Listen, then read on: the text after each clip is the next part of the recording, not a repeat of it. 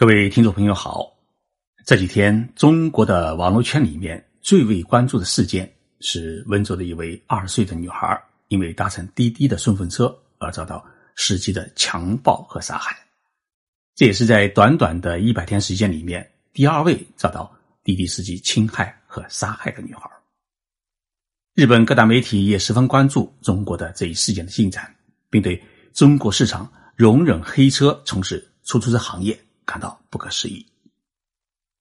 郑州空姐与温州女孩的被害，只是众多滴滴性侵事件的冰山一角。滴滴事件的背后，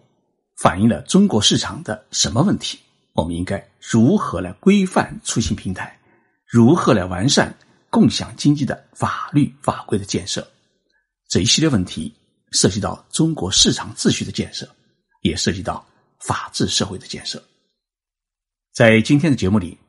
我想从日本如何规范出租车行业的角度来跟大家聊一聊滴滴事件。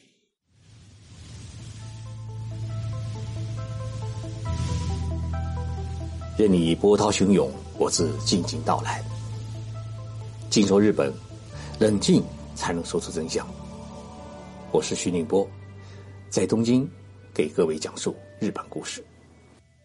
昨天晚上，我在下班回家的路上，读到了滴滴创始人陈威先生和滴滴总裁柳青小姐的一封道歉信。温州女孩被害已经四天，作为滴滴的最高经营者，现在才发表这么一份道歉信，虽然已晚，但是呢，我依然为他们鼓掌，因为陈威先生和柳青小姐终于知道，作为企业的最高负责人，必须为企业的一切。承担最终的责任。我在信中是这样写到的：“我也是你们滴滴的客户，每次回国啊，我都会使用你们的软件叫上一辆车。虽然快车的价格比出租车贵，但是呢，让我体验到了一种轿车的便捷。所以，你们所做的事业确实为许多人的出行提供了一份便利，而这份便利是中国社会从未有过的服务。”无论是赋予科技服务人类的含义，还是互联网共享经济的概念，一切的一切，都源于这种随叫随到的快感，让大家感到满足，也因此造就了滴滴的成长。但是，在你们的成长过程当中，始终伴随着一份原罪，以强大的资本消灭一切对手，以垄断市场为快感，而另一份原罪是。搅乱了整个中国的出租车市场，把政府的法规视为一张废纸。也许你们会认为这是一场伟大的革命，但是当你们雇佣无证的司机在抢夺有证的出租车司机饭碗的时候，你们不是在陪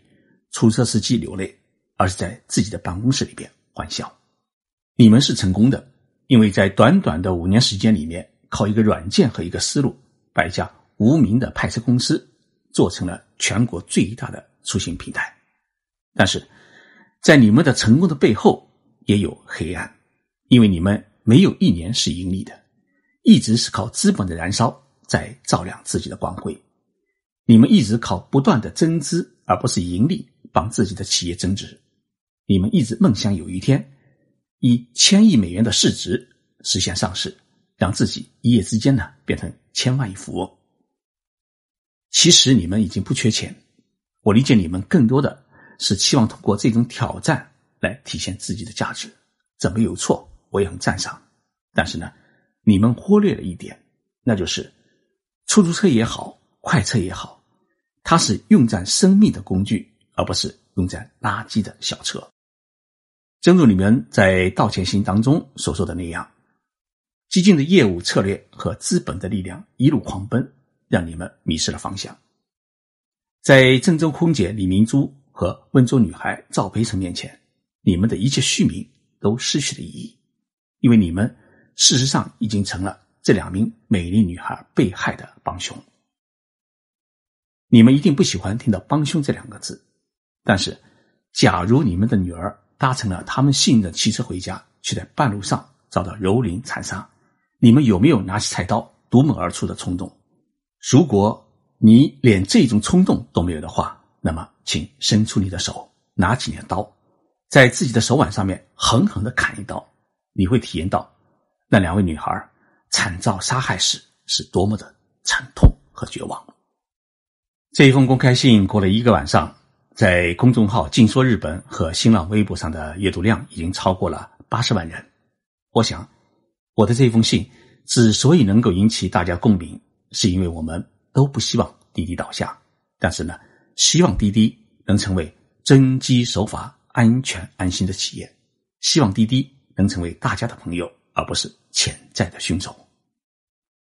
日本是一个出租车市场十分发达的国家。你在东京的街头啊，手一招就会有一辆出租车过来，十分的方便。美国的油布早就看上了日本市场，九年前，他们开始在九州的福冈县开始营业，但是运营了三年，他们领不到日本国土交通部颁发的营业许可证，不得不宣布关门。而中国的滴滴呢，也几度尝试进军日本市场，最终呢，连门槛都没有找到。为什么日本政府不批准邮部和滴滴打车？为了揭开这个谜啊，我专门去采访了日本最大的出租车公司——日本交通的营运管理部负责人山崎先生。他告诉我，油布和滴滴打车在日本无法生存的三大原因。三崎先生说，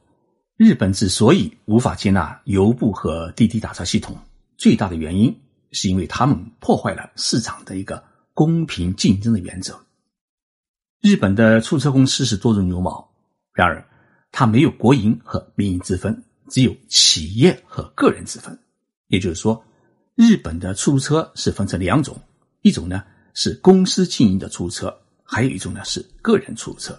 日本公司经营的出租车呢，它不像中国那样实行完全的承包制。日本的出租车司机呢，他有基本的工资，再加上他的奖金。奖金是根据你每一个月的业绩来计算，自然日本的出租车是没有份子钱。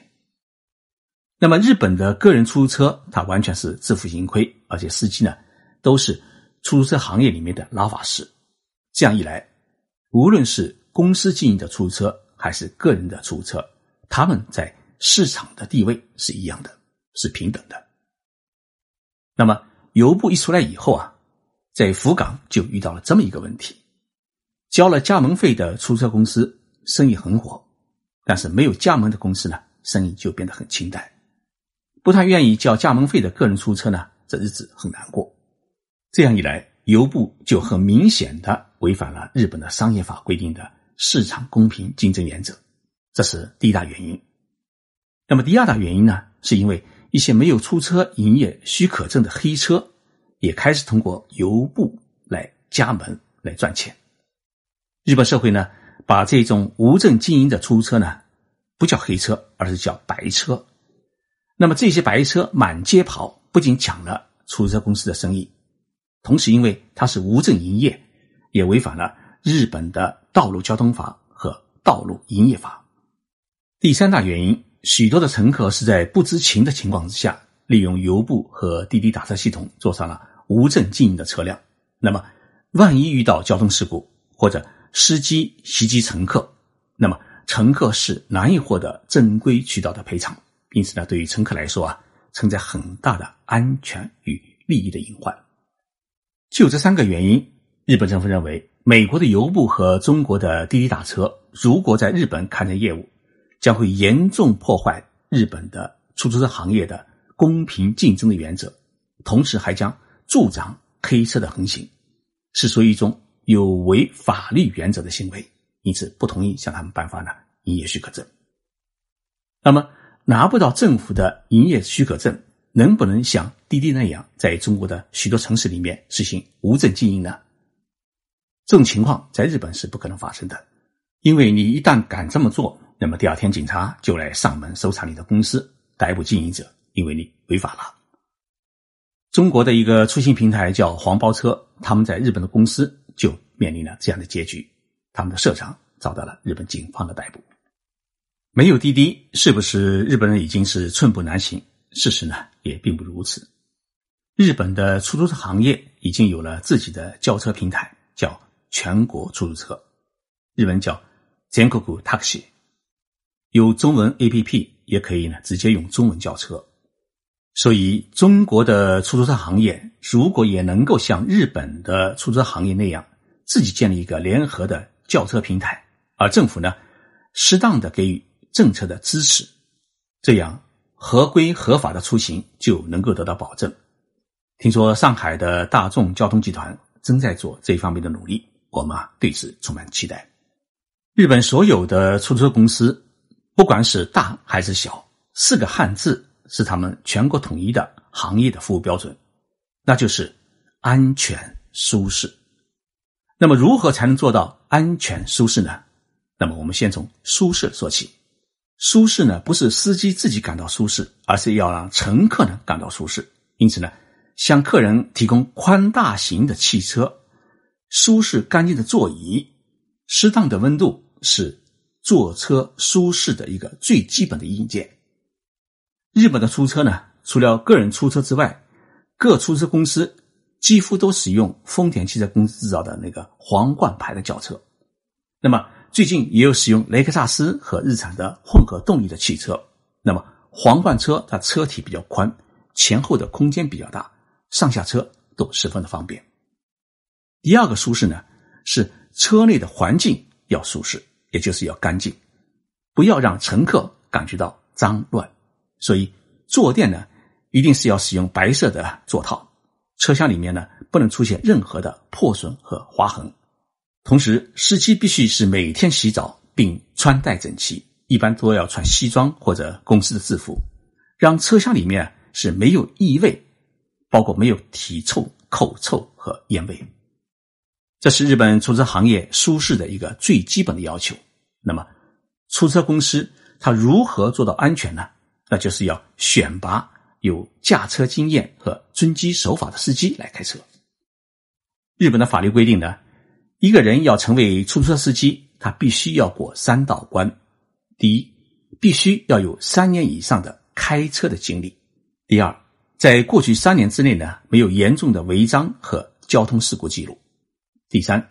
必须考取出租车司机的一个特别的驾驶证。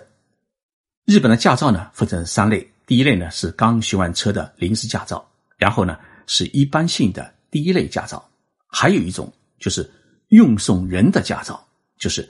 出租车司机、旅游大巴司机、